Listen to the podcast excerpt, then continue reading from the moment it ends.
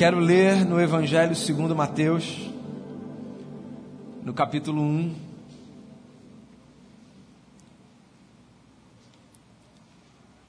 Do verso 18 ao verso 25. Está aberta a temporada das histórias mais lindas da Bíblia.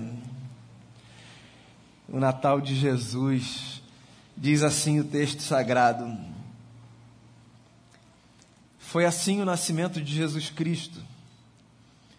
Maria, sua mãe, estava prometida em casamento a José, mas antes que se unissem, achou-se grávida pelo Espírito Santo. Por ser José, seu marido, um homem justo, e não querendo expô-la à desonra pública, pretendia anular o casamento secretamente. Mas depois de ter pensado nisso, apareceu-lhe um anjo do Senhor em sonho e disse: José, filho de Davi, não tema receber Maria como sua esposa, pois o que nela foi gerado procede do Espírito Santo.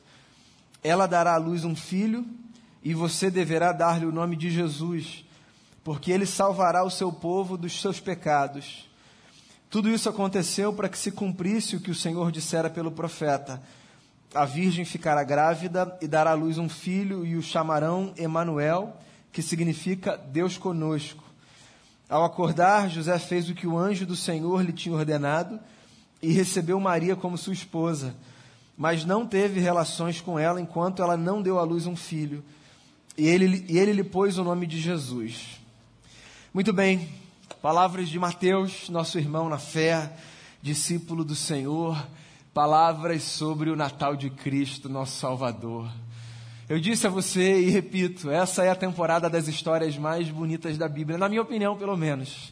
As histórias de Natal são encantadoras, repletas de detalhes, de insights, de oferecimento de princípios para a nossa vida. As histórias de Natal são daquelas que merecem ser visitadas e revisitadas vezes sem conta. E eu digo histórias de Natal no plural, porque é isso mesmo que a gente tem histórias. São muitas histórias. É claro, há uma história principal, a história do nascimento de Jesus, o Salvador. Mas debaixo dessa grande história, há muitas outras histórias que são contadas.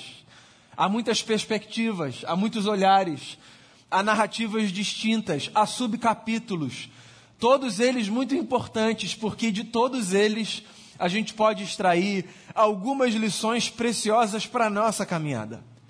E eu escolhi começar essa jornada de histórias de Natal lendo essa história em particular que fala sobre José e o Natal de Jesus. Quando a gente pensa no Natal, a gente pensa especificamente em duas figuras. Em primeiro lugar, no menino Jesus, o Salvador da humanidade, o Deus que se faz figura humana que rompe essa história e que vem nos redimir dos nossos pecados. E a gente pensa, em segundo lugar, talvez em Maria, sua mãe, essa mulher bendita entre as mulheres, o ventre que acolheu a figura divina em carne, essa mulher bendita, privilegiada, honrada. Talvez essas sejam as duas figuras mais proeminentes nas histórias de Natal. Mas não se engane, há muitas outras personagens que aparecem aqui, cada qual com o seu valor. E a partir de cada uma dessas personagens, a gente consegue tirar algumas lições muito especiais sobre essa festa que até hoje nos reúne, a festa do nascimento de Jesus. E eu resolvi então ler hoje a história do Natal a partir da perspectiva de José, o pai de Jesus. O homem que o educou, o homem que o protegeu, o homem que o levou para uma outra terra estranha para viver como um refugiado, para proteger a sua própria vida de uma loucura de um rei que, se sentindo ameaçado, queria matar todas as crianças. Maria é chamada de a mulher bendita, né? Mas José também foi um homem bendito, pelo que fez, pela maneira como se portou. A história de José no Natal de Jesus é uma história muito inspiradora, porque ela serve como uma espécie de norte para a gente formar, homens e mulheres, as nossas próprias histórias. Então o que está acontecendo aqui é o seguinte: Mateus resolve narrar o nascimento de Jesus, dizendo que o nascimento de Jesus se deu nos seguintes termos: uma mulher chamada Maria, estava prometida em casamento a um homem chamado José. E para a cultura de José e de Maria, essa promessa de casamento equivaleria a algo um pouco mais sofisticado do que o que a gente conhece por noivado. Era um passo além, um contrato mais firme, mais profundo já estabelecido entre duas famílias que tinham acordado que aquela jovem e aquele jovem seriam, a partir de um determinado momento, marido e mulher. Sim, duas famílias que tinham acordado, porque para aquele tempo e para aquela cultura, o casamento não era a escolha livre de duas pessoas que se encontravam e que diziam uma para outra: Eu quero passar a minha vida com você. Ele era resultado de acordos entre famílias, que combinavam entre si alianças dos seus sucessores, dos seus filhos, da sua descendência. José e Maria estavam então nesse momento de vida, de um acordo já firmado, de um compromisso público, de que dado um tempo seriam um marido e mulher, um casal. E acontece uma coisa inexplicável, improvável, embaraçosa, constrangedora, vergonhosa, que é Maria se encontra grávida. E você sabe que desde que o mundo é mundo, para que uma mulher se encontre grávida, um homem e uma mulher precisam se deitar. E para aquela cultura e para aquele tempo, essa notícia era uma notícia muito constrangedora. Para Maria e para o José, para a família de ambos. Porque eles estavam desposados havia esse acordo, mas eles não eram ainda marido e mulher. Ou seja, cada qual vivia na sua casa, eles não desfrutavam dessa intimidade, sabe, profunda do casal. Mas essa jovem, possivelmente o que a gente chamaria hoje de uma adolescente pela idade, ela se encontrou grávida. E esse camarada, José, estava num grande dilema. Porque pensa comigo, se eles tinham compromisso um com o outro, se eles se casariam, e essa jovem aparece grávida. Que outra notícia você acha que correria pelas aldeias e pelos povoados que não a de que José e Maria anteciparam algumas coisas? Esse seria o boato. Essa seria a notícia. Para a cultura do tempo, essa seria a vergonha, o constrangimento. José percebe, obviamente, que Maria está grávida. Mas antecipadamente, para que ele não faça nada, ele recebe uma visita de um anjo, que resolve contar para ele o que, aconteceu. Para que ele não se desespere, até porque, veja bem, a notícia para todo mundo no vilarejo provavelmente seria José e Maria se deitaram. Mas na cabeça do José, que sabia que não tinha se deitado com Maria, a notícia era outra, certo?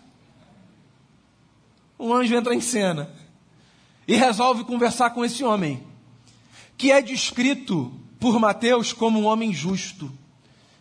E para mim, essa é a espinha dorsal da história. A apresentação de José como um homem justo. Por que essa é a espinha dorsal da, da história? Porque, pelo menos na minha leitura, essa compreensão do tipo de homem que José era é o que me faz entender o motivo dele ter agido da forma como ele agiu. Porque a verdade é a seguinte: notícias constrangedoras, desafios e situações que precisam de um certo manejo de sabedoria são realidades pelas quais todos passamos, de naturezas distintas. Não poucas vezes na vida eu e você nos veremos em situações que demandarão da gente muita sabedoria, muita inteligência, uma capacidade, sabe, muito própria de pensarmos muito antes dos passos, antes das palavras, antes de acreditarmos nos boatos. Todo mundo conhece esse lugar, certo? De passar por uma situação que é desafiadora, que não é simples, que é complexa. E eu acho que o que faz diferença no desdobramento dessas histórias, que são uma espécie de sinuca de bico, é que tipo de gente a gente é, se a gente é gente justa ou não. E gente justa não é só gente que faz aquilo que é certinho. Gente justa é, é, gente que pensa a partir dessa categoria da justiça, sabe? Que se movimenta a partir desse compromisso. De não se precipitar, de não fazer o que os seus impulsos às vezes mandam. Porque lá atrás sabe que o certo é o certo e que deseja fazer o certo. José é um homem justo. E eu quero enfatizar esse ponto mais uma vez, porque eu acho que no final do dia o que faz diferença na nossa vida é a escolha que nós fazemos de sermos ou não pessoas justas na maneira como nós processamos as coisas e escolhemos a nossa conduta. Então aprenda com José, seja você um homem ou uma mulher. Transporte essa situação para a sua vida e aprenda com esse homem. Gente justa age de uma determinada maneira que pode não parecer a maneira mais fácil, que aos olhos de muitos pode parecer uma maneira tola, mas é a maneira que vai fazer com que a gente se deite de noite na nossa cama e tenha a nossa consciência em paz quando a gente encosta no travesseiro, porque não tem nada melhor do que a gente saber que nessas situações sinuca de bico da vida, a gente agiu com justiça, e se a gente agiu com justiça, a gente pode descansar, porque Deus sabe porque a gente está agindo da forma como a gente está agindo. Verdade ou mentira? Você olha e diz assim: não vão entender, vão me perguntar se é isso mesmo. Cara, mas eu fiz uma escolha de ser uma pessoa justa. E eu vou caminhar a partir dessa escolha, de ter isso como um pilar no meu caráter. Então José é um homem justo. E José, por ser um homem justo, não quer expor Maria à desonra pública. Porque deixa eu repetir aqui um negócio que eu disse ainda ali atrás. A história para todo mundo é: olha o que o José fez, certo? Essa era a história do Natal de Jesus, assim, para quem estava vivendo ali naquele lugar. Mas a história que o José provavelmente queria contar, se ele não fosse um homem justo e estivesse ali imbuído por um desejo de vingança, provavelmente seria: deixa eu contar para todo mundo o que a Maria fez, porque não fui eu.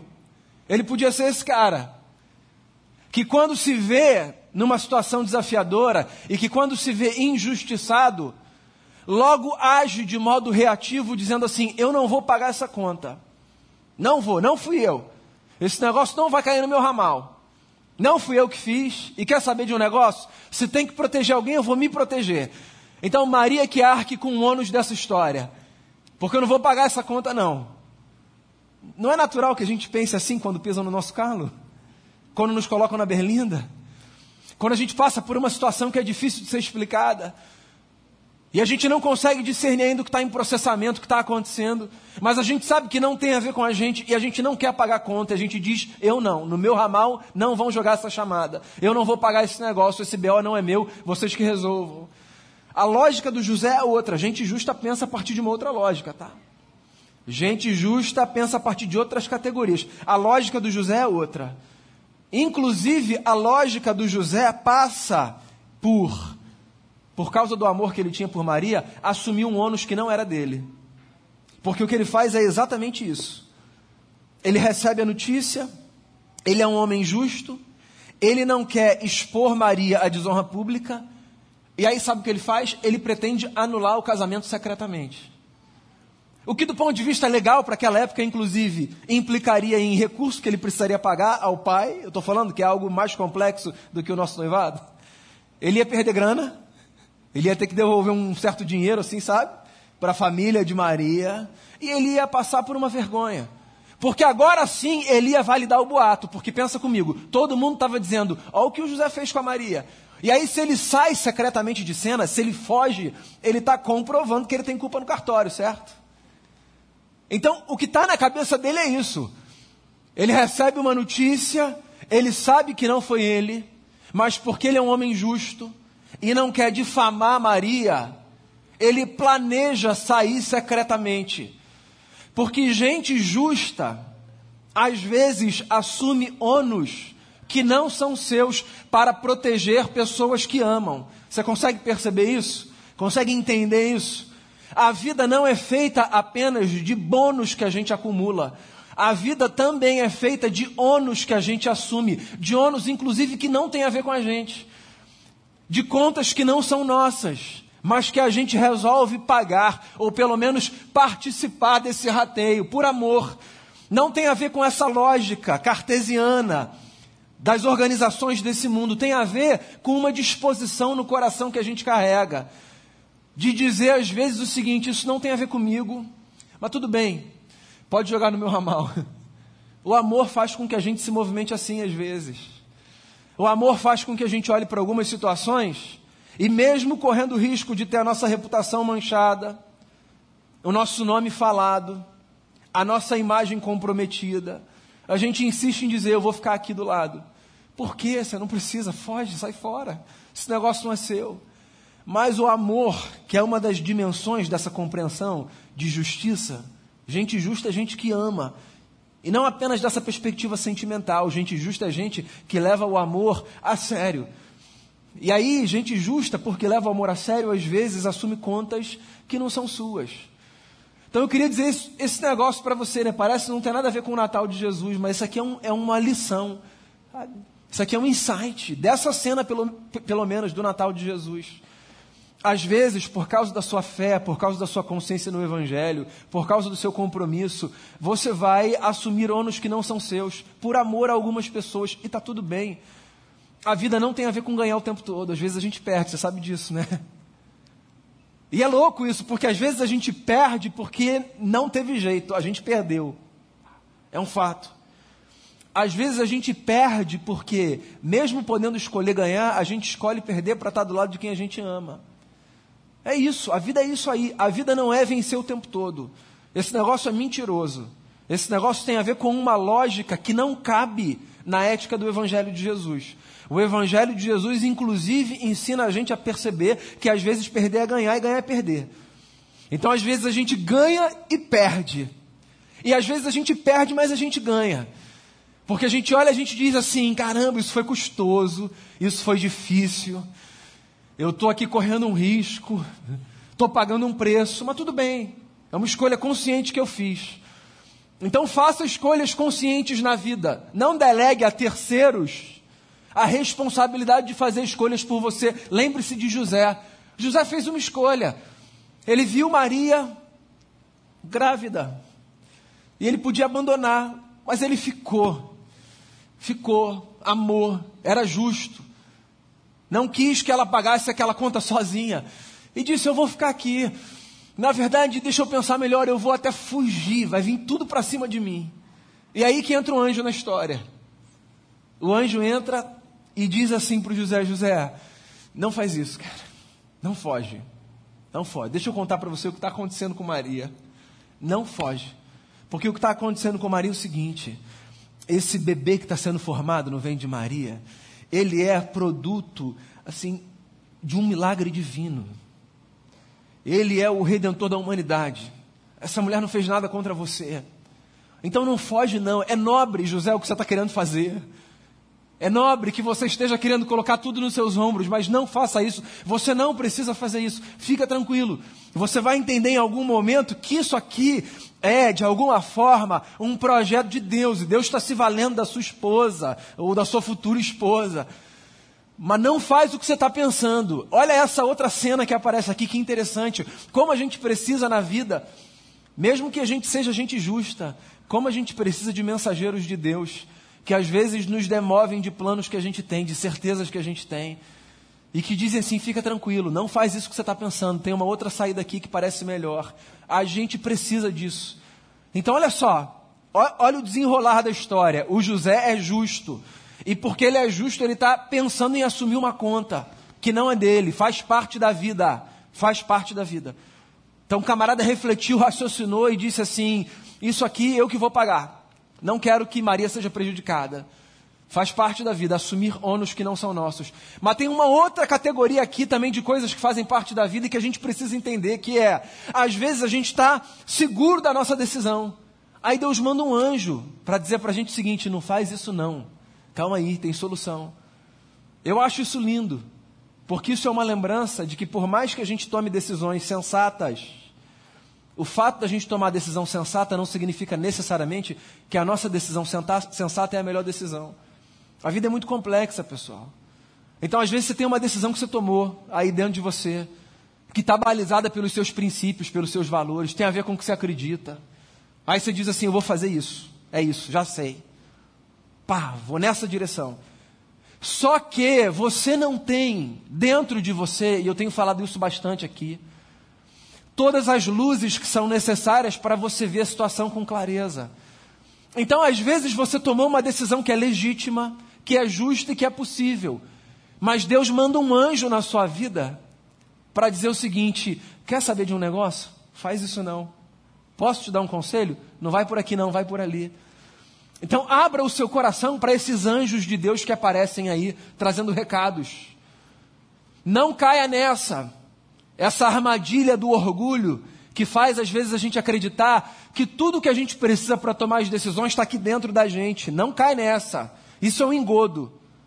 Esse negócio só tem a ver com a nossa soberba, com eu olhar e dizer assim: não preciso do conselho de ninguém, não preciso que ninguém me fale nada. Eu, sozinho, com Deus, tomo as minhas melhores decisões. E ninguém tem que se meter na minha vida. Tudo bem, tem gente que se mete na vida. É, a gente não precisa de quem se mete na vida. Mas tem gente que não se mete na vida. Tem gente que é anjo de Deus na nossa vida. Porque quando eu falo que um anjo aparece, tudo bem, para o José foi esse anjo que a gente desenha no caderno, sabe? Só que para a gente, os anjos de Deus, na maior parte das vezes, são homens e mulheres de carne e osso. Gente que vai aparecer na nossa história que vai trazer um conselho de Deus. Sem nem dizer é Deus que está falando. Deixa eu dar um conselho para você. Os anjos que Deus mandam, que Deus manda, perdão, não precisam chegar dizendo prazer, eu sou fulano, fui enviado por Deus.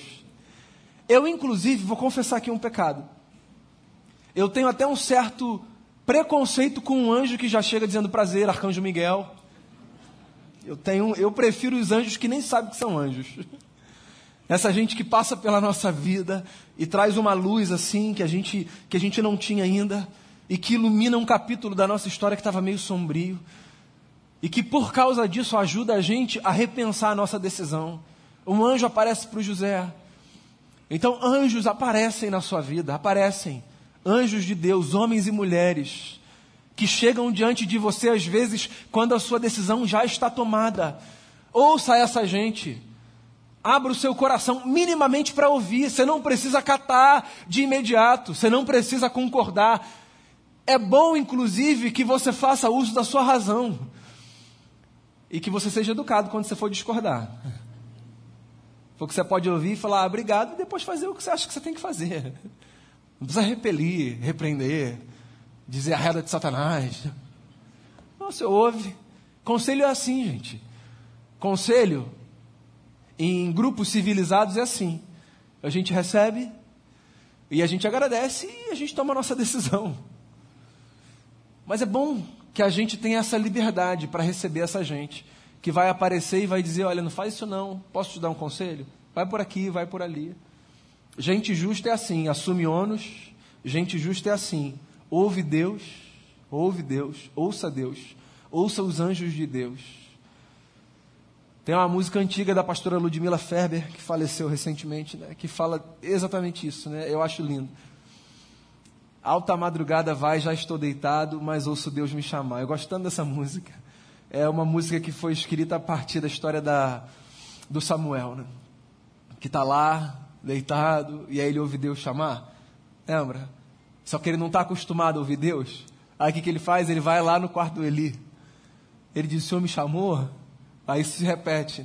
Chega uma hora que o Eli, é que já está acostumado a ouvir Deus falar, diz assim: Ó, próxima vez que você ouvir alguém te chamar, só diz assim: Fala, Senhor, que teu servo está aqui para ouvir. E aí ele fala, e aí Deus fala com ele. Eu acho essa história linda lá do livro de Samuel. E eu acho linda essa música da pastora Ludmila Ferber. É madrugada, eu estou deitado, mas eu estou ouvindo, Deus está me chamando. Quando você ouvir Deus te chamar para conversar, parece louco isso, né? Quando você ouvir, que não vai ser sempre assim, ó, Daniel. Isso aí é no desenho animado, pessoal. Não vai ser. Pode ser no WhatsApp, Deus manda o WhatsApp. Deus manda, Deus se utiliza de pessoas, sabe? É disso que eu estou falando. Pode ser no encontro trivial, na fila do churrasco aqui de baixo, ó. ou num culto, que para a gente já tem mais essa ambientação de que Deus está falando. Mas Deus fala, Deus fala através da gente, fala com a gente, através de anjo que nem sabe que é anjo. O fato é, quando Deus falar, ouça, abra o seu coração.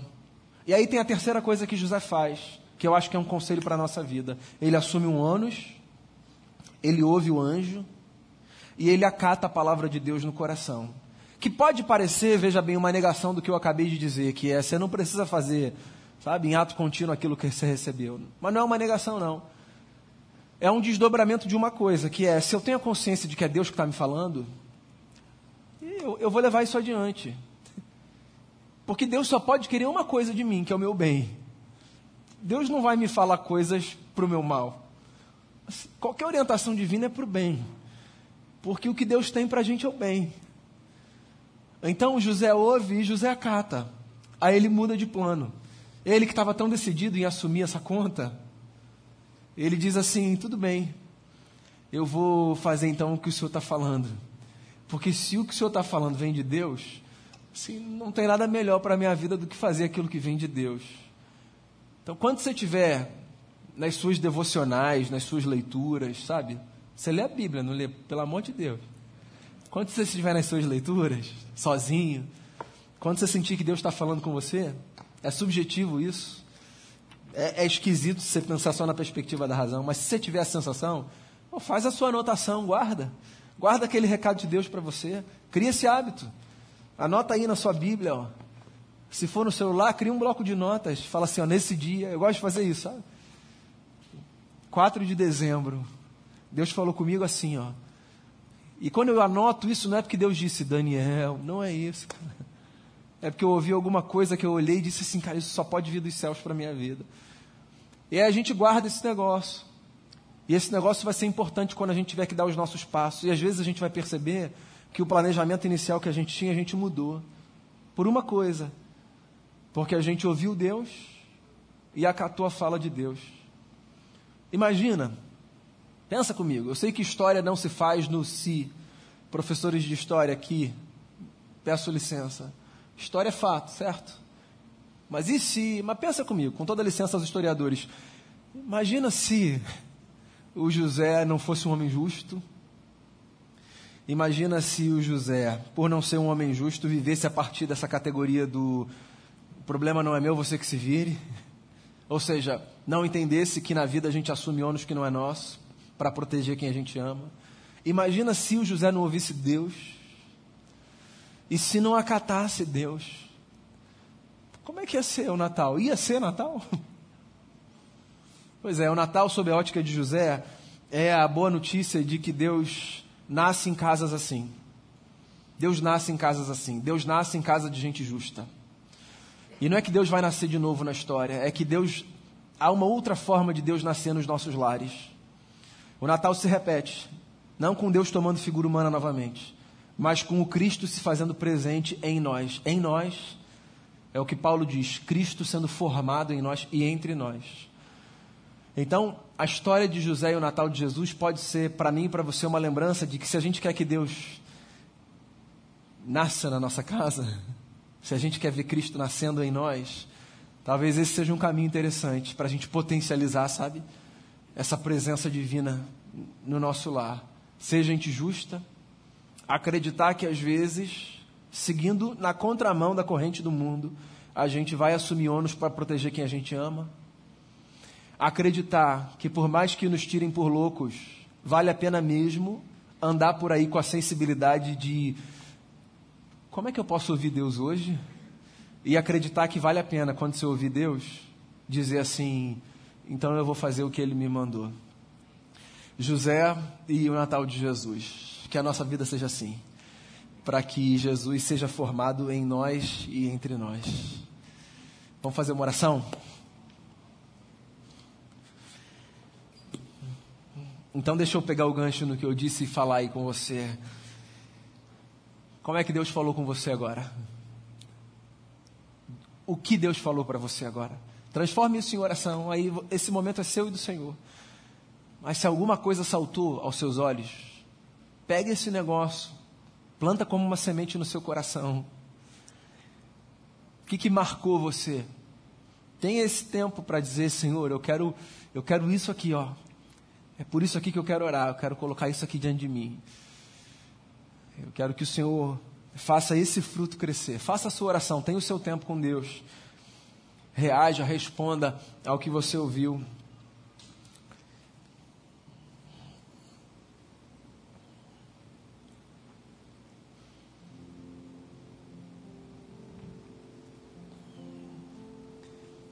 A gente vai se aproximar daqui a pouquinho da mesa do Senhor.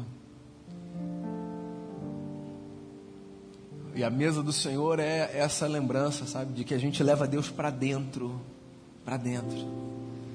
Foi Jesus quem disse: Quem não comer da minha carne nem beber do meu sangue não tem parte comigo. Foi uma outra forma de dizer assim: Eu não quero estar no entorno, eu quero estar lá dentro. Então leva Deus para dentro.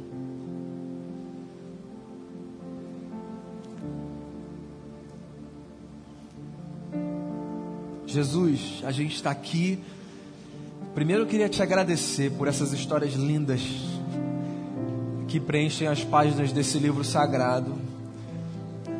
Essa história subversiva, poderosa, de que o Senhor assumiu figura humana, de que o Senhor viveu entre nós. Entra ano, sai ano. Isso aquece o meu coração de uma forma, porque pensar na grandeza desse amor, um Deus que vira a gente a gente quer te agradecer. Em primeiro lugar, eu quero te agradecer junto com os meus irmãos e irmãs. E eu quero, a partir daquilo que foi lido hoje, falado, eu quero pedir por mim e por cada pessoa aqui e onde estiver, faça de nós pessoas justas, como José foi um homem justo. E que nesse senso de justiça a gente proteja quem a gente ama, ainda que às vezes isso signifique assumir um ônus que não é nosso.